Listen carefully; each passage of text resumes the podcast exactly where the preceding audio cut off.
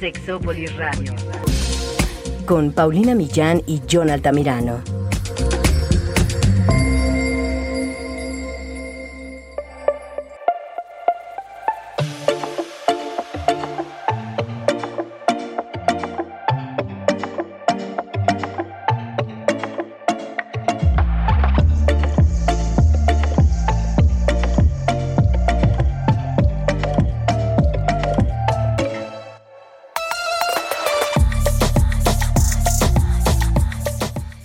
Hablado en anteriores episodios sobre qué significa ser hombre y por qué es tan complicado para algunos de estos hombres vivirlo así. Hay un precio que muchos de ellos pagan por tener este privilegio y el día de hoy vamos a hacer una segunda parte con cuatro hombres maravillosos que nos van a contar qué significa para ellos ser hombres, cómo se dieron cuenta de que lo eran y cuáles son los retos que sienten que tienen delante ahora que son hombres más deconstruidos. Quédense, esto Sexópolis se va a poner muy bueno.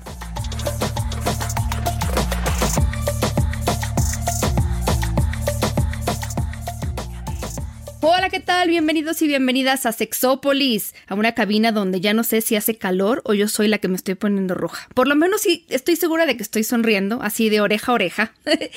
Hoy no me acompaña John, pero no sé si te voy a extrañar, mi querido John. No es cierto, no es cierto, siempre te extraño y siempre te amo, pero es que no me puedes culpar. Hoy estoy en la compañía de cuatro hombres, hombres, caballeros. No es cierto, ya, ya me voy a poner seria.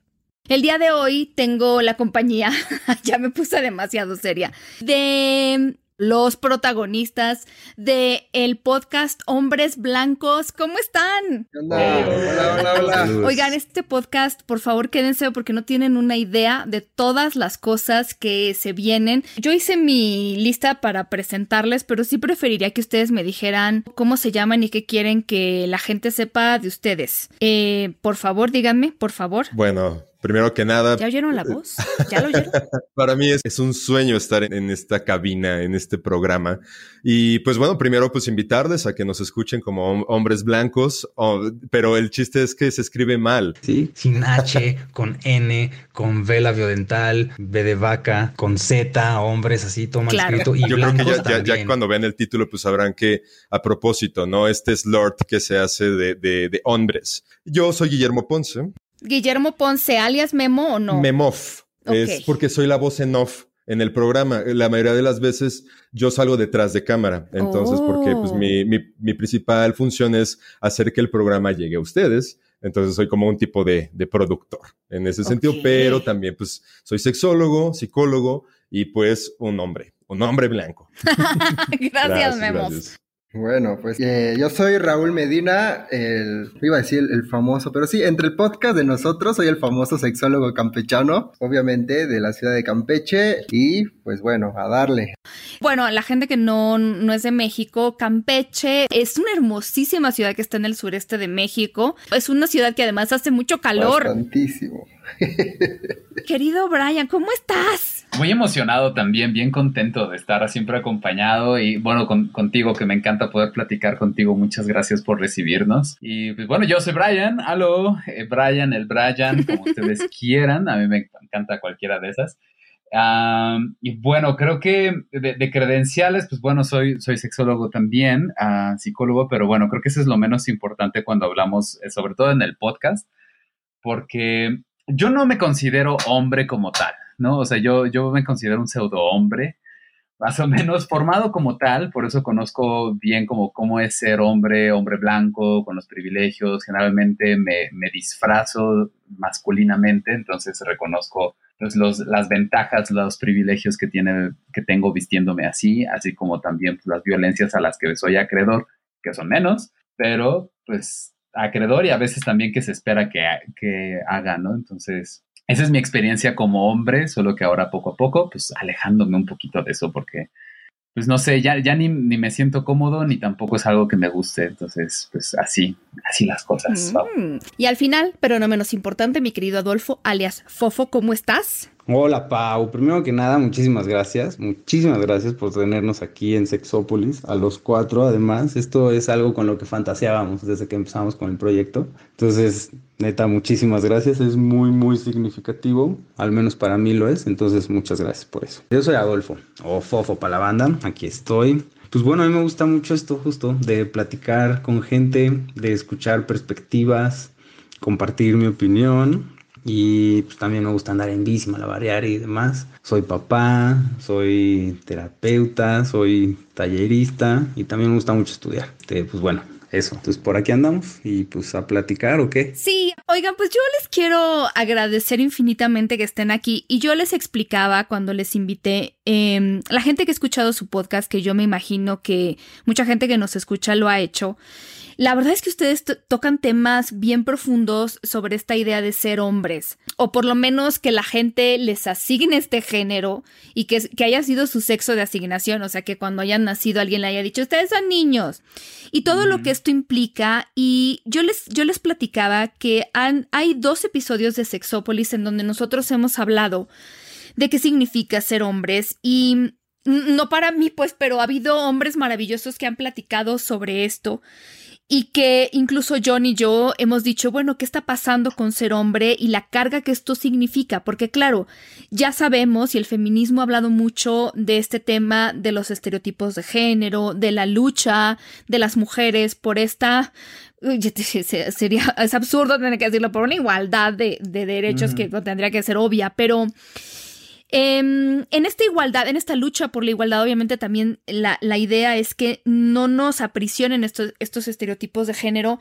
pero, pero cuando ha habido oportunidad de que los hombres hablen sobre cómo les ha ido en la feria, ha habido cosas increíbles porque por ejemplo, el, el, último maravilloso hombre que estuvo con nosotros, César Galicia, hablando de esto, había cosas muy interesantes. Habló de la vulnerabilidad de los hombres, habló Em, de algo interesante sobre cómo también los hombres pagan un, precio por este privilegio que la sociedad les da. Creo que de eso no se habla tanto.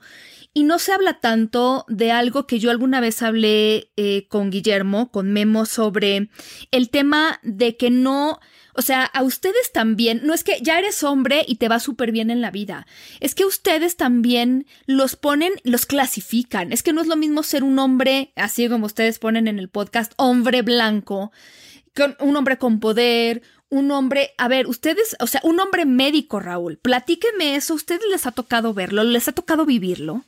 Claro que nos ha tocado y más que en la, pues ahora sí que la rama en la que estoy, híjoles, es de jerarquías. Entonces ahí yo creo que muchas veces el privilegio por ser hombre y ser médico está, pero más que visible. Aquí se, definía o se marcaba, se marca mucho todavía la situación del, sexismo, ¿no?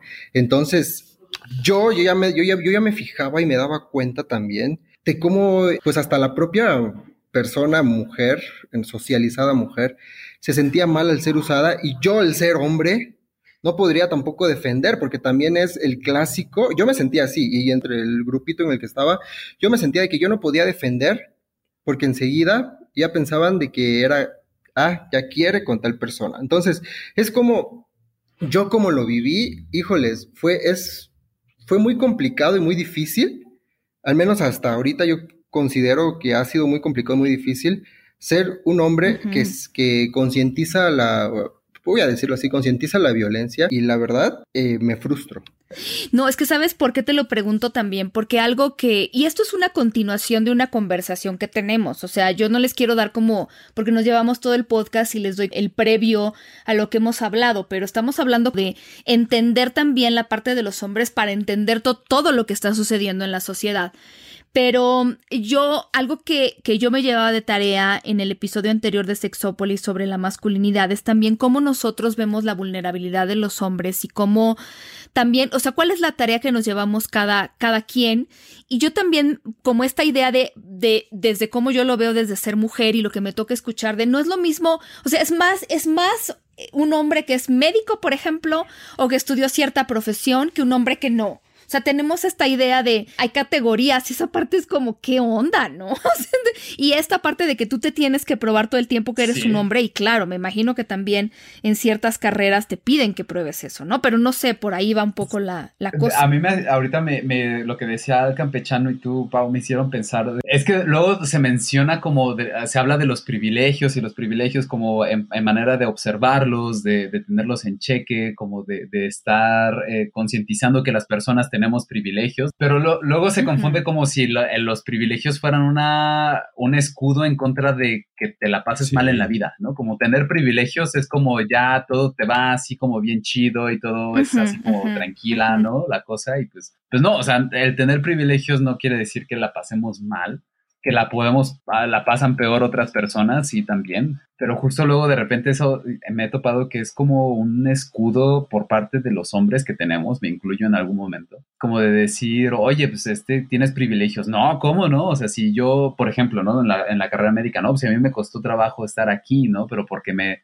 obligaron a estar 48 horas despierto, me obligaron a estar este, esto y esto y esto, o sea, la tuve que sufrir y sí, la sufriste, pero entonces se vuelve a veces una pelea entre, entre personas oprimidas más que contra el opresor, ¿no? O sea, como de, no, es que yo, tuve esto y pues ya, ¿no? Y mira, justo esto de los diferentes tipos de hombres, pues de ahí las mentadas masculinidades y nuevas masculinidades, que en realidad lo de masculinidades, o sea, la primera vez que se usa o se propone es por parte de una investigadora australiana que si no mal recuerdo se llama Rewin Connell, y ella lo propone justo, bueno, digamos que sin la perspectiva género sensible, pero lo propone desde identificar que hay diferentes tipos de hombres y que no es lo mismo ser hombre en Sydney que en Melbourne o en el Outback, ¿no? En el desierto australiano, porque pues ella es australiana, entonces por eso pongo esas referencias. Pero pues justo esto de que existen diferentes formas de ser hombre o diferentes maneras de, pues es, es importante reconocer y pues también creo que a partir de ahí es más fácil que nos demos cuenta de que pues pertenecemos a la diversidad, ¿no? Y que no existe la diversidad y nosotros, sino que formamos parte de. Entonces, bueno, eso creo que es importante. Y pues sí, como dice Brian, pues tenemos que pagar, tenemos que pagar como por esta onda de los privilegios, que ahorita platicamos de eso, pero eh, pues justo tenemos que pagar por la por la masculinidad. A mí me gusta hablar como de la renta de la masculinidad, porque finalmente es una propiedad que nunca poseemos y que estamos como que pagando la renta constantemente. ¿A quién? A los otros hombres.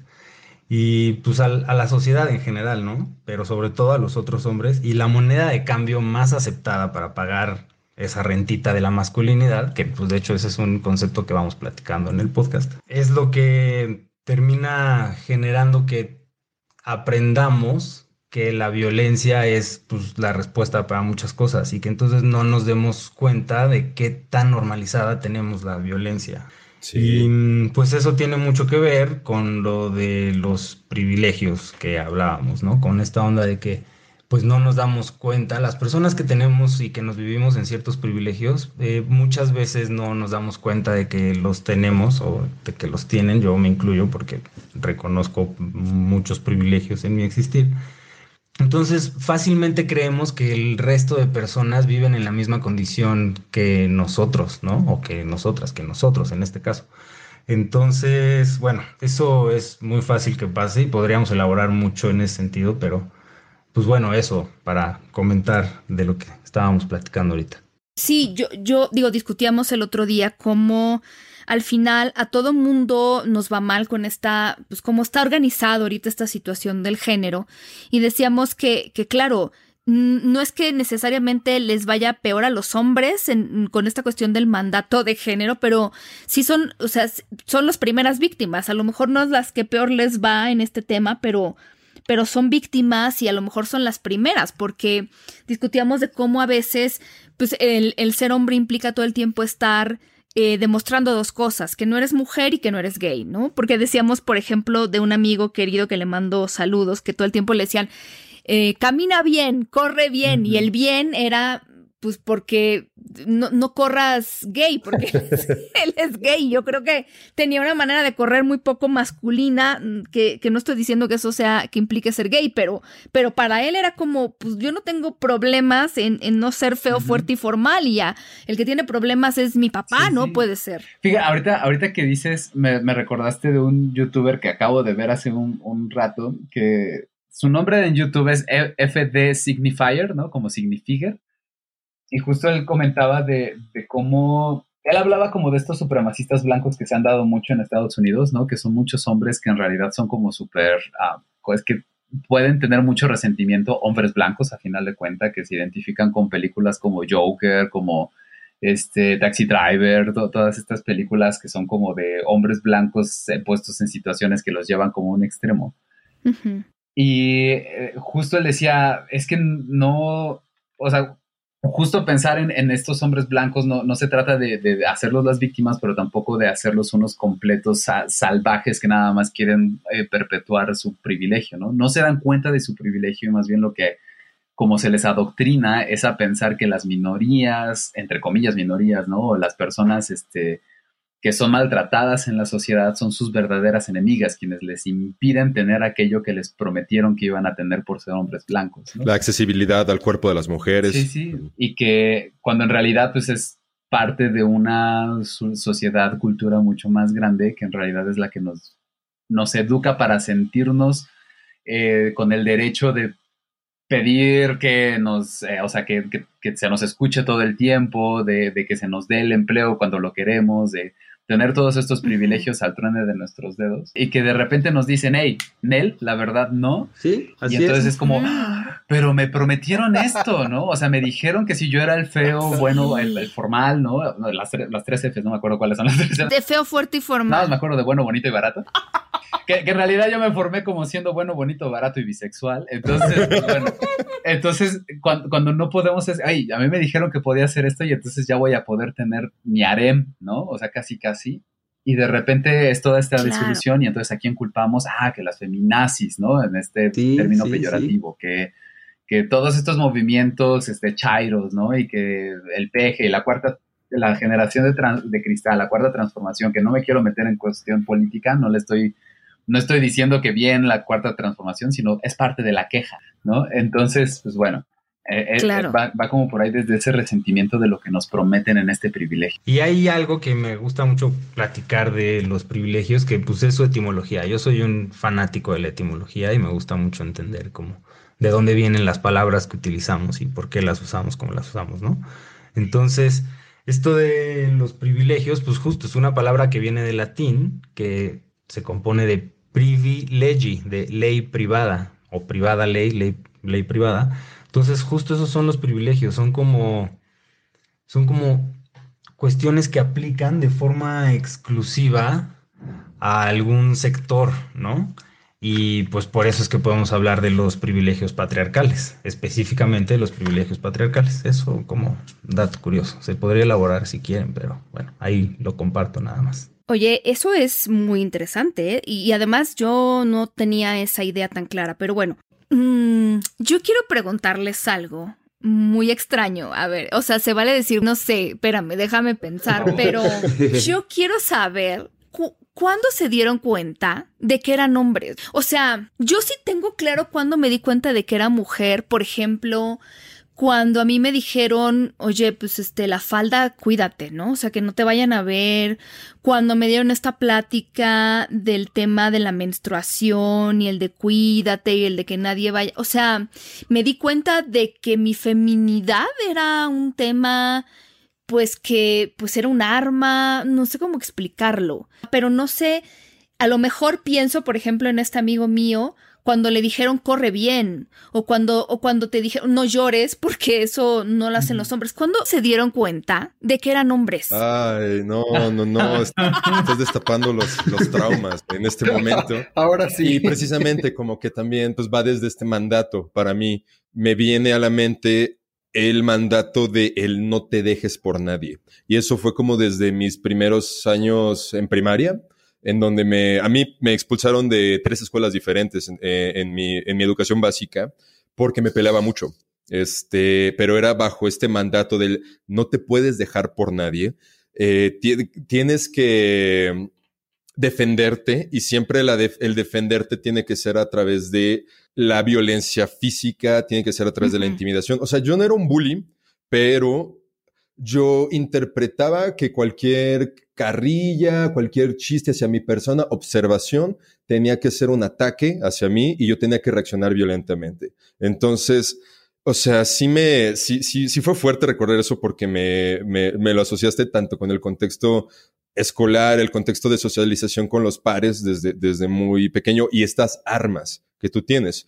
Yo tal vez no soy como el más grande físicamente, pero sí he estado como por encima del promedio en mi estatura, en mi complexión, en mi apariencia. Tengo una mirada pesada, la voz no hace la diferencia también, pero sí es como intentar endurecer eso, como para comprobar esta, esta renta que, que utilizamos mucho como esa metáfora, ¿no? De pagarle la renta a la masculinidad a través de algo que también Brian utiliza muchísimo, que es este rey de la colina, ¿no? Inténtate mantener en la cima para, y, y solamente puedes hacerlo a través de empujar, tirar, minimizar, despreciar a otras personas y pues también tener que aguantar eso de otras personas, ¿no? Entonces, para mí fue como el momento, yo, pensaría que a los seis años, más o menos, que me, que me di cuenta de que era un hombre porque tenía que, que darme en la madre. Wow. Qué fuerte, Memo, porque es, es, como muy, muy temprano en la vida. ¿Y qué haces con esa información? Em, em, con, e, o sea, sí, pero como que yo me imagino que en, esa, en ese momento de la vida lo que menos necesitas es preocuparte por todo eso que te viene y te cae el peso del mundo en los hombros, ¿no? De verdad. Pues lo, no, lo, lo, lo, catalizas en fantasías. O sea, como, ¿por qué crees que en mi generación Dragon Ball Z es como una caricatura que tiene tanta nostalgia, tanto impacto? Pues porque ahí al menos le puedes dar una identidad, ¿no? En eso. Puedes sentir como que tiene, tiene un propósito el darte en la madre y pelearte a partir de una violencia estúpida. Entonces yo, yo siento que va, va desde ahí. Intenso, te pusiste bien intenso ahí último, pero sí tienes toda la razón. Sabes, ahorita que decías tú de, de, las peleas con los hombres, yo, yo nunca me peleé de niño o lo evité muchísimo tanto como pude, pero ahorita que decías, Pau, esto de, de la... De, en qué momento se me vinieron dos imágenes a la cabeza que de, de cuando fue, ¿no? Una, una es cuando me dijeron que le fuera a subir la falda a las niñas. No. ¿No? O sea, mis compadres, ¿no? O sea, ajá, como de, creo que ya le platicaron en el podcast en otros momentos, como de, que me pedían así como de que, no, pues órale, para, si eres niño le vas a ir a dar, ¿no? O sea, a, las niñas el subirles la falda, ¿no? Porque era como este rito de pase a la masculinidad de, de hacer eso. Y, y en algún momento lo hice, o sea, todavía sin tomar en cuenta como pues nada de, del respeto y la jurisdicción de las chicas. Y sí fue muy, ahorita, o sea, ahorita pensándolo, sí me, llena mucho de arrepentimiento y en ese momento lo único que sentí era miedo, porque era, era sentirme apabullado, acorralado por una, una manada de hombres, ¿no? Que, que no, fuera, no eran los de del eh, el rey de las moscas, ¿no? No eran tan salvajes, pero que de todos modos me, daban miedo, porque además yo no era un, un, niño que les pusiera un freno como, como lo hacía Memov, ¿no? Por ejemplo. O sea, eh, entonces, pues, bueno, así, ¿no? O sea, como de tener que responder a eso. Y la otra, justo hablando de, no ser este tipo de hombre, viene también con esto de, no ser, de comprobar de no soy gay, no soy mujer, y que la otra eh, que describe Badinter también, que es no comprobar que no soy bebé, que no soy un ser indefenso. Me acuerdo muchísimo de el que me dijeran justamente como el, no, tú no puedes hacer esto, ¿no? O sea, como tú, tú no puedes, ni siquiera te pueden gustar los niños, ¿no? No te pueden, este, no puedes correr así, casi como con tu compañero, ¿no? O tu compadre este, no puede gustarte esto, no puede gustarte el otro, como en el recreo yo acercarme a las niñas a jugar con las muñecas y que fuera violentado por eso, o yo el decidir que no quería jugar fútbol, soccer, porque me choca el fútbol, soccer, entonces también era como, entonces no eres niño por esto, Entonces eran como en, en, este dilema, como, a ver, pero me dices que soy niño si le levanto la falda, pero si yo digo que no quiero jugar fútbol, dejo de serlo y entonces tengo que volver a comprobarlo volver a violentar a alguien. Entonces, sí era muy confuso, súper confuso, súper doloroso también como... Sí. Y sobre todo doloroso ahorita recordándolo, ¿no? Y, ya lo bueno que ya, ya podemos llorar, como dice Memo. Sí, pero, pero, es tan importante para hacer este análisis. Yo ahorita les platicaba de este artículo de Nancy Dowd, que es el análisis de las masculinidades y la teoría feminista, y ella se pone unos puntos que para mí son muy interesantes. Sé que en su podcast los han analizado, pero ella es como de, ah, wow, ¿no? Pero ella decía, es que la masculinidad es, mm, bueno, claro, es tanto la relación con las mujeres como la relación con otros hombres y cómo te muestras y cómo, cómo no te, exacto, no te puedes mostrar vulnerable a pesar de que también te deja vulnerable porque no es como que tan, ya te, ya te eh, como eres hombre, ya eres todopoderoso y te sientes todopoderoso. Por supuesto que no. O sea, también tienes tus dudas, también tienes tus miedos, pero lo que no tienes es la posibilidad de expresarlos. Entonces ahí es donde ya se vuelve todo muy complicado. Y también algo que ella dice, eh, no se les enseña a los hombres cuál es su lugar en la lucha feminista, que pueden esperar de que existe esta lucha feminista y que pueden ganar. Y entonces eso les hace como alienarse de esto. Bueno, pero ya es otro tema de otro podcast pero también queríamos saber, Raúl, a quién, quién le gusta Raúl. Digo, ¿cómo se dio cuenta de que era Porque falta, y también Fof. A ver, Raúl. Pues más bien a mí me da como que la reflexión de decir, híjoles, ¿cómo me enseñaron a que yo tenía que ser hombre o, cómo me enseñaron a cómo no es ser hombre. Porque yo muchas veces me acuerdo, y lo comenté en un, capítulo, en cómo me ponía yo a jugar con las muñecas de mi prima y cómo entraba un tío y me decía que pues pareces, no sé, degradándome, como que insultándome. Y yo así, pues no, o sea, es un juguete, yo tenía como 7, 8 años. Igual, en como muchas ocasiones, igual en el en la escuela era que pues te tenías que juntar con los niñitos eh, más fuertes, ¿no? Y con la bandita, porque si te ibas con las niñas, enseguida es niña, es niña, ¿no?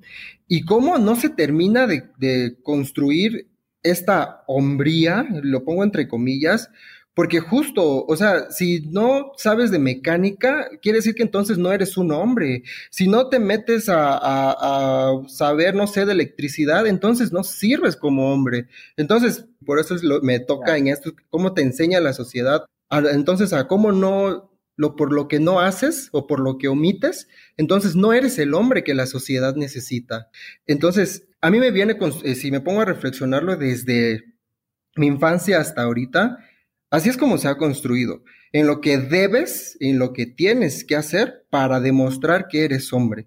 Y si no lo haces, entonces eso te baja un punto de tu escala de hombría. Entonces, si no gritas, si no metes este, autoridad, si no dices eh, que yo aquí mando, entonces estás perdiendo autoridad. Si dejas que tu mujer, que tu novia, que tu pareja tome el mando de ciertas cosas, entonces no eres hombre. Y es como me lo he vivido desde pequeño quizá me social, desde que me socializan como hombre, en decir a lo mejor, no sé, en casa de que no llores porque los hombres no lloran, desde la familia no juegues con muñecas porque eso es de hombres, eh, en la carrera, que no, y justo en un capítulo menciona que no puedes con la presión de la medicina, entonces no es para ti, ¿no? Como a las mujeres compañeras este, médicas le decían, tú qué haces aquí estudiando medicina, vete a preparar, no sé, panuchos, que es una comida de ahí de Campeche, ¿no? Entonces, hasta ahorita, como me lo he vivido, yo digo que no terminan o no se termina de construir cómo es el ser hombre. Porque aunque nosotros podamos poner, eh, podamos ponernos en esta deconstrucción que pues no se acaba y no se va a acabar, entonces nos queremos como que deconstruir y reconstruir y transformar nuestro pensamiento, y sin embargo hay, pues siempre va a haber personas que alrededor Mm, damos, digamos, dos pasos adelante, pero echamos tres pasos para atrás. Exacto. Híjole, esa pregunta está buenísima y, y, la neta es que yo no noté que era hombre hasta que fue demasiado tarde, fíjate. no, no, no, yo, o sea, ya hablando en serio, como que, o sea, no me lo había preguntado, no, no lo había pensado, fíjate, pero escucho aquí a estos compas y me hace mucho sentido, como que me identifico ahí, pero también me pongo a a pensar en mí como el cuando supe que era hombre y pues no sé, me pongo a pensar en cómo es que me enseñaron que yo era hombre basado en, o sea, hoy en día me puedo dar cuenta de eso, ¿no? hoy en día puedo elaborar esa reflexión, pero pues me doy cuenta de que me enseñaron que era hombre basado en, en mi cuerpo y en una serie de expectativas que había alrededor de mi cuerpo. Pero, pues, cuando noté o cuando me di cuenta que soy hombre, creo que, pues, cuando yo decidí que iba vivirme así como hombre y que no me sentía, pues, como incómodo o, o en desacuerdo ni con mi ni con mi cuerpo, ni con la mayoría de las expectativas y, y como no sentirme incómodo, ¿no? Con eso. Y ahora que he iniciado como un poco la reflexión de qué onda, qué significa ser hombre, me doy cuenta de que prácticamente nada de lo que me enseñaron es ser hombre, sin embargo, he podido yo construir mi entendimiento de, de ser yo y yo me entiendo a mí mismo como hombre hoy en día, pero entonces no sé, qué buena pregunta. Hasta luego voy a tener que llevar a terapia o algo así, yo creo. Gracias por preguntar eso, ¿eh? Qué fuerte. Y fíjate que, bueno, es que ya saben que yo la investigación, la investigación y yo somos una. Pero, por ejemplo, aquí Memo hizo una investigación justo preguntándole a los hombres y a las mujeres qué era ser hombre y tenía mucho que ver con eso, ¿te acuerdas? Como con el ser protector, el ser proveedor, el estar para la mujer. Sí, sí, sí, no, tiene razón, tiene razón, ahí nos vimos de unas cosas. Claro, y, y ese es, eh, es un poco la idea, ¿por qué todavía seguimos definiendo a los hombres y a las mujeres así como en estos espacios diferentes? Es muy complicado, pero yo justo les decía que qué importante es hablar con hombres que buscan esta deconstrucción, porque es un camino. Yo no creo que hombres y mujeres, eh, yo creo que viviendo y creciendo en sociedades como la nuestra, pues ya de por sí es una labor estar en constante deconstrucción, que decía Raúl y totalmente cierto. Y yo creo que ya, ya es un punto muy bueno el que podamos admitir que estamos en esto y podamos entender pues que, que ese es parte del camino, que no solamente es, pues así, o sea, yo no me la creo cuando alguien me dice, no, no, no, yo ya estoy del otro lado. La verdad, no, yo no conozco a nadie, yo no conozco a nadie, ni hombre ni mujer. O sea, yo creo que todavía, yo prefiero que alguien me diga, la verdad todavía me falla, pero ahí la llevo, ¿no? Y entonces, no sé, ustedes, ¿cómo, cómo ha sido este proceso? Porque yo algo que hablaba el, el episodio anterior, que justo hablábamos de masculinidad, es de la importancia de que los hombres, alguna vez yo leía esto de un autor, de un hombre que decía es que cuando los hombres empezamos a salirnos de la raya, como, como apartarnos del grupo y decir, a ver, yo no me voy a reír de los chistes misóginos ni a compartir los, los nudes, las packs, yo me empiezo a apartar y, y, empiezo también como a veces incluso, no sé si a poner el ejemplo, o yo más bien lo siento como a invitar a otros hombres a que hagan lo mismo, como de decir, no me siento cómodo y sé que hay alguien que no se siente cómodo, pero también sé que eso tiene un costo social. ¿Cómo les ha ido con eso y en, las parejas y en los... ¿Cómo les ha ido? Por favor, díganme. Híjole, bueno, sí es un costo porque después es es bien complicado. Creo que lo que más me ha dolido de esto, más que lo que yo pueda recibir, que todavía me puede dar mucho miedo, o sea, ese miedo que yo sentía de niño en, poner un alto, todavía lo sigo sintiendo, nada más que ya en, en, pos del cuidado de las personas que quiero, pues me sobrepongo, incluso de mi propio cuidado. Creo que lo que más me ha dolido es observar la poca participación de, las, de los hombres, a los que incluso les, les, les hago esta como señalamiento, de hacer, en cuenta, hacer caer en cuenta que uno, un discurso de odio no es una opinión, por ejemplo, ¿no? O que validar los discursos en contra de las poblaciones LGBTIQA es, es, es justo como validar esas violencias y de repente pensar que tal vez una persona va, va como... Igual y no, no se las puede todas, pero al menos está haciendo un esfuerzo y de repente darte cuenta que le vale madres con tal de reírse de un chiste o con tal de decir lo que sea eh, o de sentirse incluido incluso a veces, es bastante doloroso. Porque entonces tú te conviertes, bueno, yo me he convertido en el enemigo, ¿no? Y entonces ahí es donde, donde soy donde yo me vuelvo el rezagado y donde yo pues, más bien me tengo que callar o tengo que abandonar. El enemigo incómodo, Brian, ahora sí aplica. El enemigo porque incomodas con tu existencia, porque le mueves el tapete a las personas. Y, al final, y luego a, mí me ha tocado que me ponen del policía, ¿no? Entonces hacen un chiste machista o misógino o clasista y me voltean a ver así como de que, uy, no se vaya a enojar, ¿no? Y es como, a ver, si tú ya sabes que es violento, ¿por qué me tienes que voltear a ver a mí para que, para que yo te diga que, para que yo me queje, ¿no? O sea, ¿qué pedo con eso? Entonces, sí, ha, sido como complicado eso. Y sí me ha tocado como recibir alguna, algunas, algunas cosas, pero pues ya, ya al final es como, bueno, es eso o, o, seguir violentando a otras personas y violentándome de paso a mí. ¿no? Porque como bien dicen, o sea, yo soy el primero en caer en la línea antes de yo llegar a pegarle a demás. No, pues hasta Fofo tiene una propuesta para eso, ¿no? El rayo de constructor. o, como él lo quiera manejar, pero sí. Y jiji, ese del rayo de constructor, ese es, una joya. O sea, bueno, se me hace a mí. Es una ocurrencia que tuvimos ahí en algún cotorreo. Estábamos con una bandita de MSX en general y mi carnal también por ahí andaba, mi hermano, saludos. Como que ya se volvió una herramienta, ¿no? Justo que es así como lo vemos desde nuestra propuesta.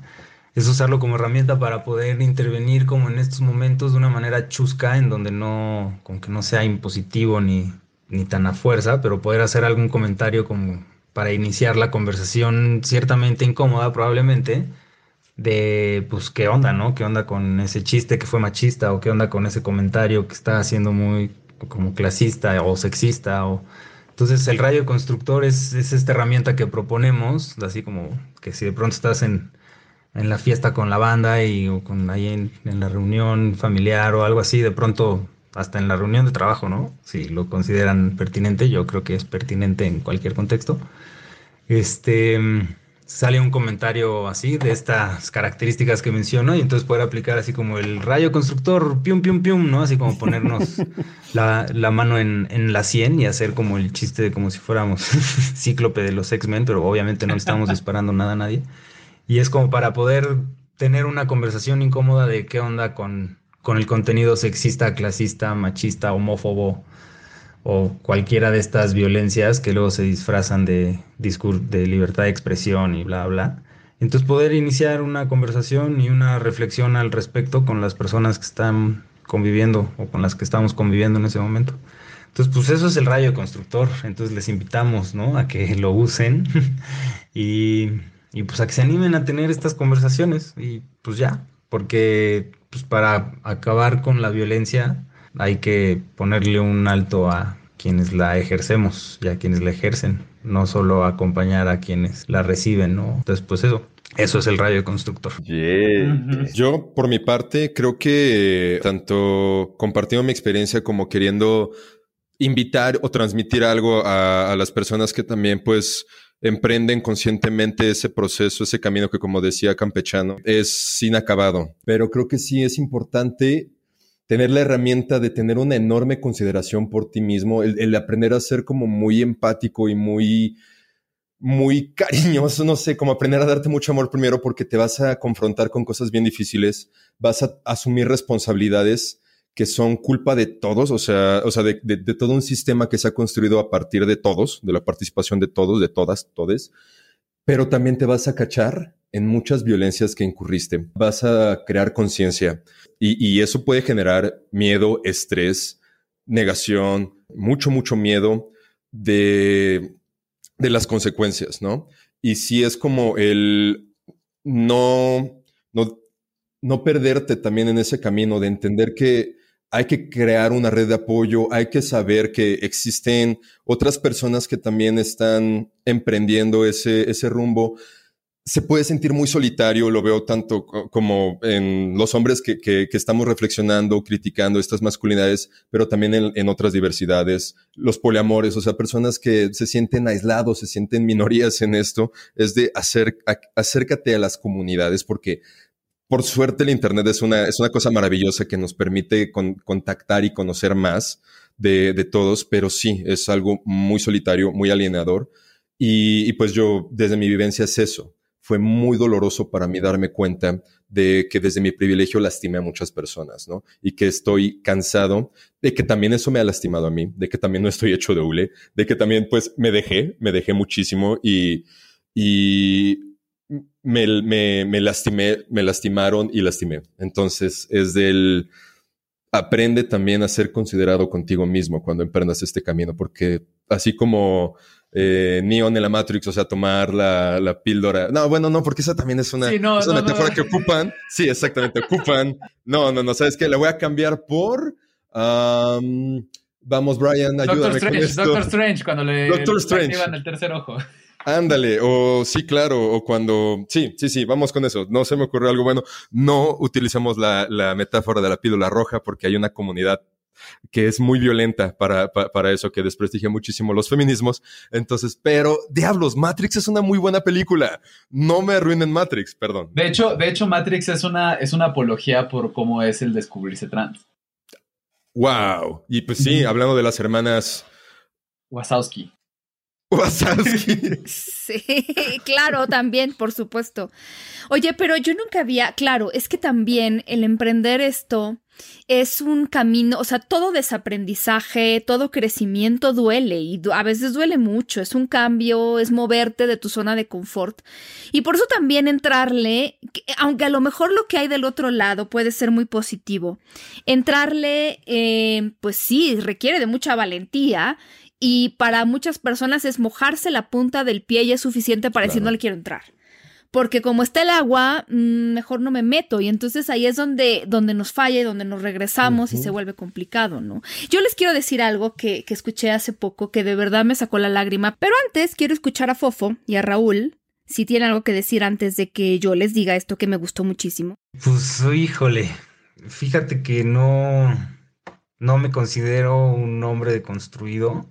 O sea, de entrada, no, o sea, soy de las personas que coinciden con la idea de que no existe tal, o sea, que no existe un hombre construido, al menos no hoy en día, y que mm, justo para deconstruirse, yo creo que requiere eh, un trabajo o el trabajo de dos vidas, y pues nadie tiene dos vidas, ¿no? Entonces yo no, no creo que exista un hombre construido. Entonces, bueno, más bien me veo yo a mí mismo como un vato que está dispuesto a reconocer y trabajar en, en lo que corresponde a la violencia que puedo ejercer sin haberlo considerado antes o que puedo ejercer sin estarme dando cuenta y como mantenerme en esta disposición de, de observarme a mí mismo constantemente y escuchar a mi entorno porque pues también a partir como de, de eso puedo, o sea, de escuchar a mi entorno y de estar atento a, a estas necesidades que hay alrededor de mí, yo puedo identificar si ejerzo violencias o no y puedo empezar a reflexionar qué onda, ¿no? Y empezar a voltearme a ver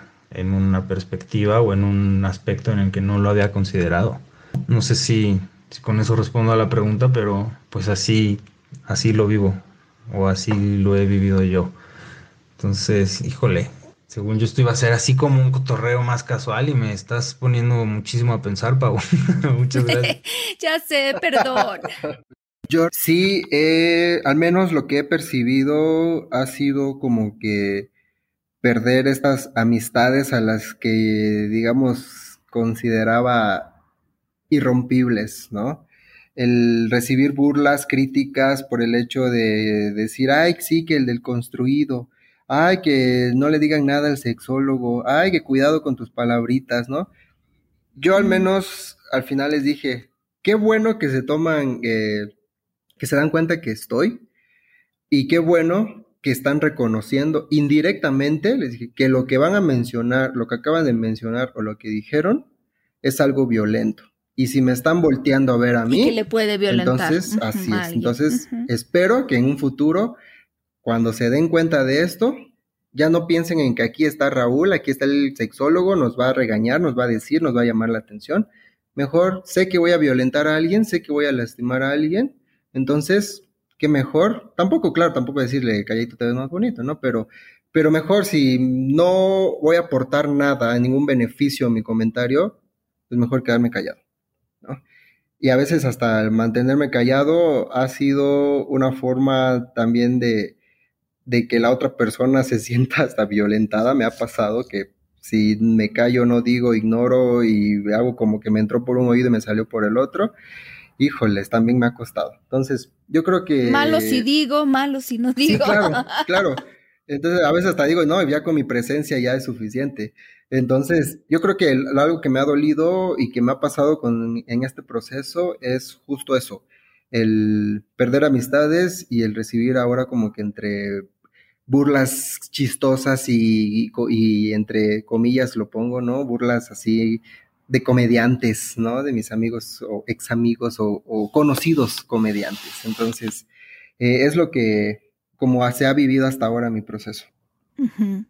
Sí, yo lo, que les quería compartir es algo que, miren, hay una mujer que yo admiro montones, no hay más que puedo yo decir sobre Emily Nagoski, tanto así que yo dediqué completamente un podcast a un libro, dos libros de ella que se llama El Manual del Deseo, yo le puse así al episodio.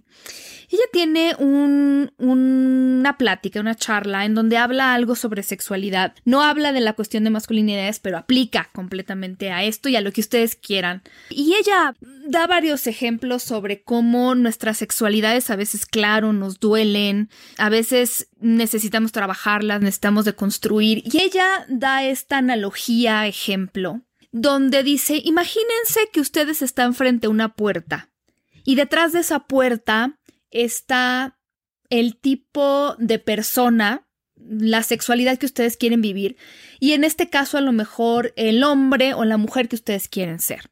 Detrás de esa puerta está y ustedes están parados frente a esa puerta. Ustedes están paradas eh, y detrás de esa puerta saben que está esa mujer o ese hombre que ustedes quieren ser. Y a lo mejor ustedes quieren abrir esa puerta porque esa puerta la ven como un obstáculo hacia a todo lo que hay detrás. Esa puerta es un obstáculo, es una barrera a lo que ustedes querían o quieren ser, a lo, a lo que se imaginan y ustedes visualizan que podrían ser que hay detrás de esa puerta. Y entonces ustedes pueden pensar, maldita puerta, todo lo que hay ahí es un obstáculo a todo lo que yo podría ser, a esa persona brillante que yo veo del otro lado. Y entonces podemos empezar a odiar esa puerta y todo eso que me separa. Y entonces ella dice, lo primero que hay que decir es que no nos conviene odiar esa puerta. A esa puerta lo que tenemos que hacer es darle mucho amor. Para empezar, porque esa puerta está ahí por algo. Esa puerta existe por algo. Esa puerta nació por algo. Esa puerta nos está protegiendo de algo. Existe, nació, creció por algo para protegernos de algo. Es parte de nosotros. Nosotros podemos odiar el mundo que hizo que esa puerta exista, la sociedad misógina, heteronormada, que, que hace que esa puerta exista, pero no podemos odiar esa puerta porque es parte de nosotros no sabemos por qué está ahí y para qué existe. A lo mejor no tenemos tan claro de que nos protege. A lo mejor nos está protegiendo de que en algún momento alguien eh, alguien nos avergonzó, nos humilló, usó nuestra sexualidad para hacernos sentir menos. A lo mejor alguien nos abusó, nos violó y esa puerta está ahí y existió para protegernos. Entonces esa puerta ahora es parte de nosotros y tenemos que aprender también a vivir con eso y a saber que está ahí por algo. Entonces yo creo un poco con lo que les estaba diciendo es también eh, en esa otra parte en la que nosotros nos vemos como esos hombres y esos, esas mujeres que, que ahora tengo que decir, bueno, desde la parte de las mujeres, tantas mujeres me dicen, es que a mí me encantaría vivir mi sexualidad libre y ya no criticarme y ya no ser esa mujer que se autocensura y que le importa lo que digan las demás personas sobre la sexualidad femenina y que me digan unas cuatro letras. Y yo, yo creo que hay que, que hay que empezar por no odiar eso que nos puso ahí, porque si lo empezamos a odiar, entonces eso no nos ayuda con, con nuestra sexualidad, con nuestra autoestima sexual y con todo aquello que forma parte de nosotros.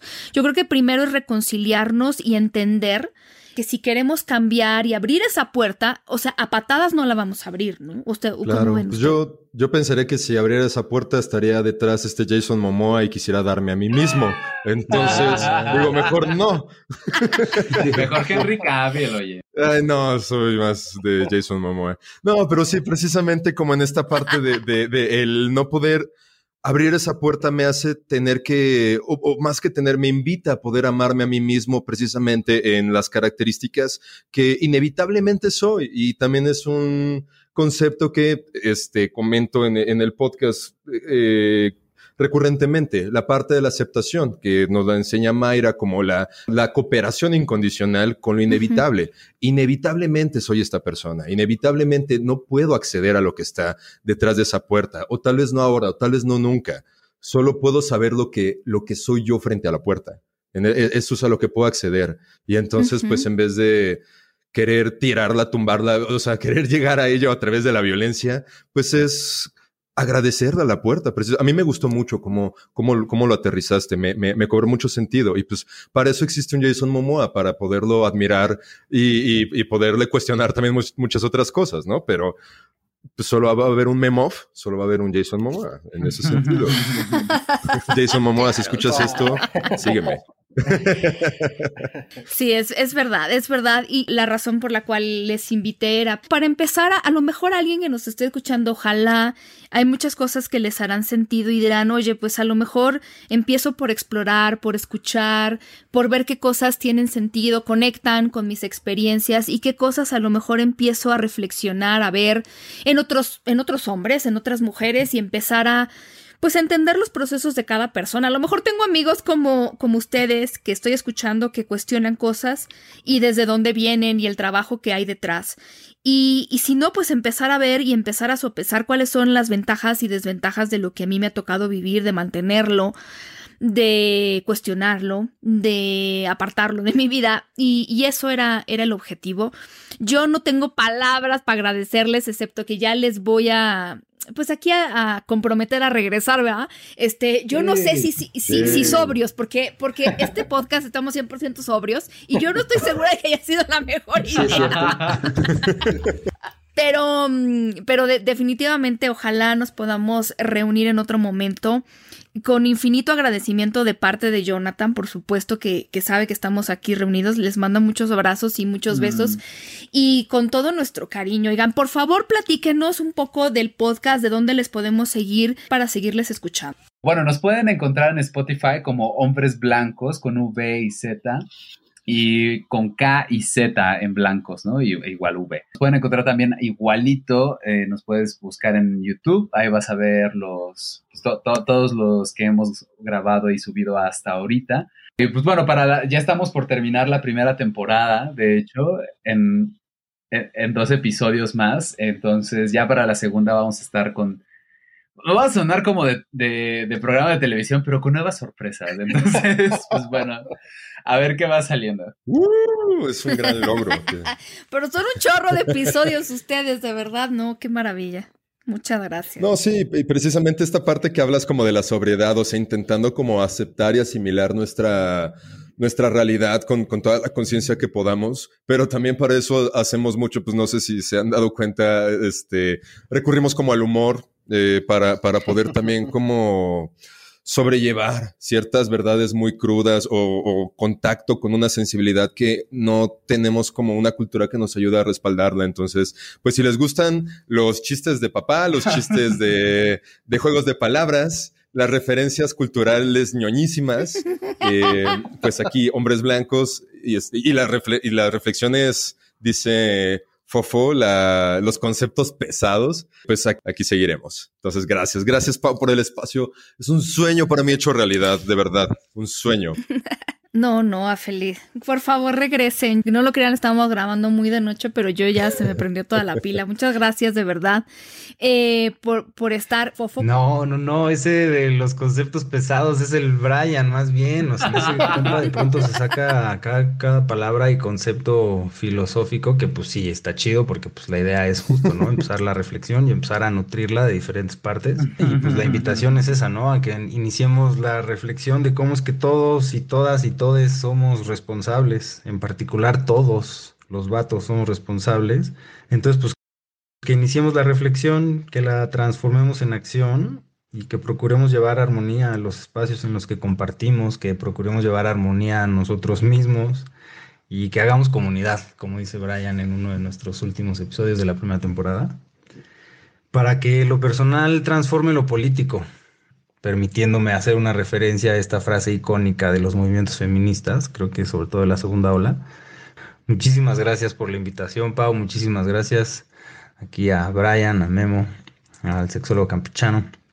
Y pues sobre todo a ti y a tu audiencia por recibirnos en este espacio hoy, cuando sea que nos reciban. Pues bueno, saludos y muchísimas gracias, muchísimas, muchísimas gracias. Por acá andamos. Me encanta esa frase. Me encanta. Y eh, bueno, pues a mí me pueden encontrar eh, en Instagram como Sex Paulina Millán, en Facebook y Twitter como Sex Millán. Recuerden seguir a Jonathan en Twitter como arroba sexólogo-yaco. Descárguenos, por favor. Les mando muchos besos, pórtense mal, cuídense bien y hasta la próxima.